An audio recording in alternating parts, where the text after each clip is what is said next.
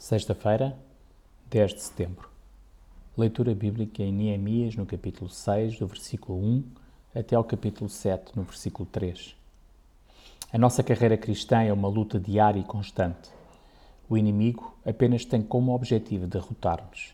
Mas sabemos que o Senhor prometeu estar conosco todos os dias da nossa vida. O adversário pode usar táticas diferentes, até mesmo com falsos profetas. Não é ele um anjo de luz? Mas o nosso Deus tem todo o poder para o vencer. Finalmente, os muros foram reconstruídos no tempo recorde de 52 dias. O poder de Deus foi manifesto e os próprios inimigos tiveram de o reconhecer.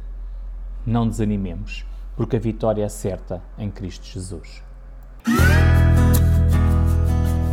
O profissional Pão do Céu é apresentado pela União Bíblica de Portugal.